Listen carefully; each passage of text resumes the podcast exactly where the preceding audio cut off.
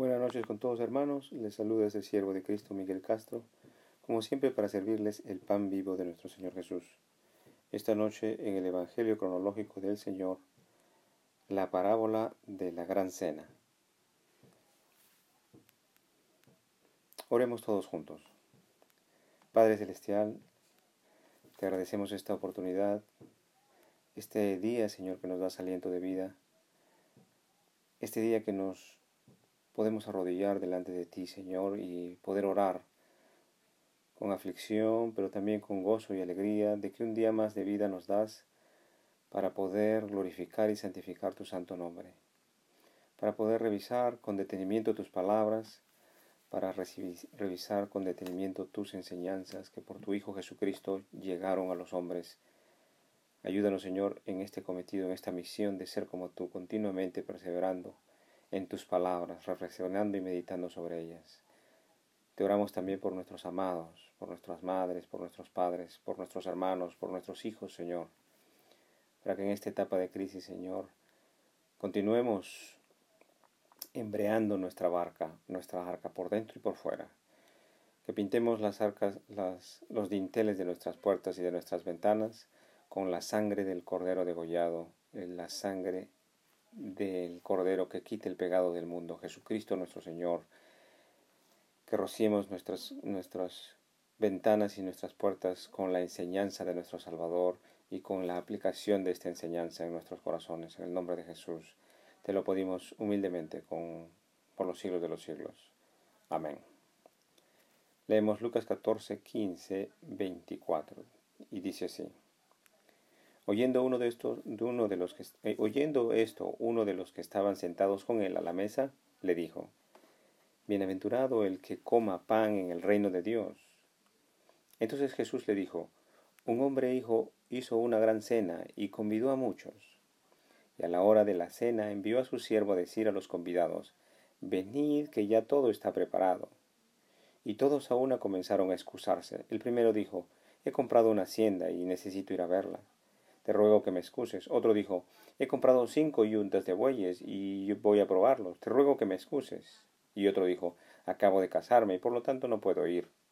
Vuelto el siervo, hizo saber de estas cosas a su señor, y entonces enojado el padre de familia dijo a su siervo, Ve pronto por las plazas y las calles de la ciudad y trae acá los pobres, los mancos, los cojos y los ciegos.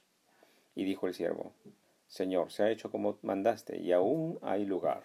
Y dijo el Señor al siervo, Ve por los caminos y por los vallados y fuérzalos a entrar para que se llene mi casa, porque os digo que ninguno de aquellos hombres que fueron convidados gustará mi cena. Gloria a ti, Señor Jesús. Habíamos leído que el maestro estaba en casa de un fariseo, a donde había sido invitado a cenar. Discernimos entonces que los asistentes a esta cena son mayormente religiosos fariseos que vienen a escuchar a este magnífico hacedor de milagros, nuestro Señor Jesús. Ahora, ¿sería uno de estos fariseos entonces los que, el que le habría hecho esta afirmación al maestro? ¿Y qué afirmación le hace? Le dice, bienaventurado el que coma eh, pan en el reino de Dios. Y aunque esta afirmación es correcta en el, buen, en el buen sentido de la palabra, debemos sacar ciertas conclusiones de lo que hay en el corazón de este fariseo y llegamos a conocer un poco más profundamente a esta persona, el fariseo, a través de la enseñanza que el Salvador hace inmediatamente después de que este hombre hace esta afirmación. Fijémonos lo que dice nuestro Señor inmediatamente después de que, el fariseo le dice, bienaventurado el que coma pan en el reino de Dios. El maestro dice, un hombre hizo una gran cena y convidó a muchos y a la hora de la cena envió a su siervo a decir a los combinados, venid que ya todo está preparado. ¿No estaría refiriéndose el maestro a la gran cena espiritual, aquel gran banquete en donde hemos de alimentarnos de toda palabra que sale de la boca de Dios? ¿No será el hombre que hizo esa gran cena, el Padre Celestial, que envía a sus siervos e incluso a su único Hijo Jesucristo, para ofrecer este gran banquete de arrepentimiento y de sabiduría en la enseñanza divina de nuestro Señor Jesús, el Hijo de Dios? Ahora meditemos este fariseo estaba hablando de comer pan en la dimensión celestial del reino de Dios, pero pregúntese si en realidad estaría cenando y alimentándose constantemente y perseverantemente este religioso del Dios encarnado, presente aquí en carne y hueso, en esta casa? ¿Estarán alimentándose los religiosos de la palabra de Dios constantemente en este banquete espiritual de su enseñanza? El maestro está refiriéndose a estos mismos hombres religiosos que estando delante de él aún no pueden ver con exactitud su indiferencia al alimento trascendental y significativo del Evangelio de Jesucristo, que es realmente quien da la vida. Aleluya, gloria a ti, Señor Jesús. El maestro dice, y todos comenzaron aún a excusarse. El primero dijo, he comprado una hacienda y necesito ir a verla. Te ruego me, me excuses. Otro dijo, he comprado cinco yuntas de bueyes y voy a probarlos. Te ruego me excuses. Y otro dijo, acabo de casarme y por tanto no puedo ir enseña el maestro. Maestro se estaría refiriendo a estos religiosos que estarían en contacto con el Mesías, pero solamente circunstancialmente.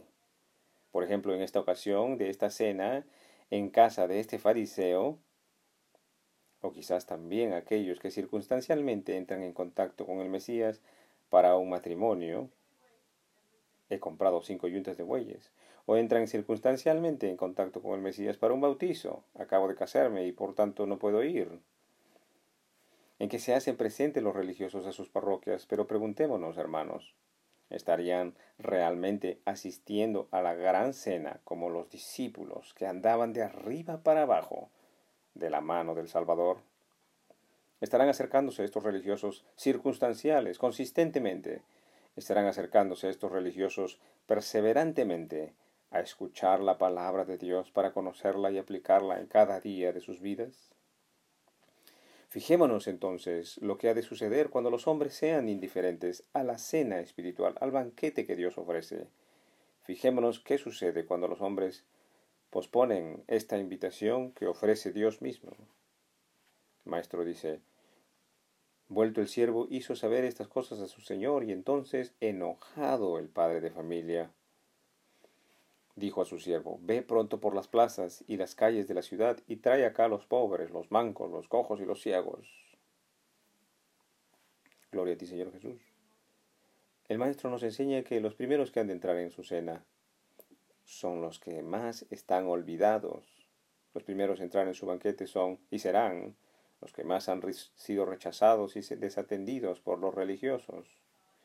Los primeros en ser traídos a la cena del Señor son los que fueron considerados pecadores, y esto porque los pobres, los mancos, los cojos y los ciegos están en búsqueda de misericordia, de piedad y de amor. Alabado sea Dios. Y dijo el Señor, Señor, se ha hecho como mandaste, y aún hay lugar, dice el Señor. Aún hay lugar, nos enseña el Maestro, recordándonos que el Padre Celestial desea que todos se salven, como en 1 de Timoteo 2.4, el cual quiere que todos los hombres sean salvos y vengan al conocimiento de la verdad. Pero el problema es que hay muchos pecadores que no desean ser salvos, ya que son incrédulos de la salvación, incrédulos de la venida del Mesías o que rechazan a Cristo por soberbia y arrogancia.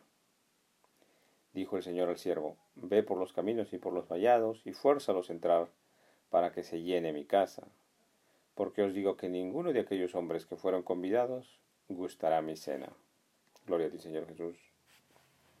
El Maestro no nos estará diciendo que sus siervos estarán por muchos lugares haciendo, que, haciendo este anuncio de entrar al reino, a la gracia de Dios, al aprendizaje de la palabra, a la aplicación de la palabra de Dios, harán estos mismos anuncios que Jesús enseñó, el del amor a los enemigos, el de amor al prójimo, el del perdón setenta veces siete, el de la misericordia, el de la lengua prudente, sabia y de moderación, y que no solamente se convocarán a religiosos judíos, que supuestamente han debido ser los primeros invitados y también los primeros asistentes al banquete, aquellos que van con religiosidad a su sinagoga, sino que la gracia de Dios y la invitación se hará oír por todas las naciones, gentiles y paganas, y muchos se arrepentirán y perseverarán en el Evangelio de Cristo.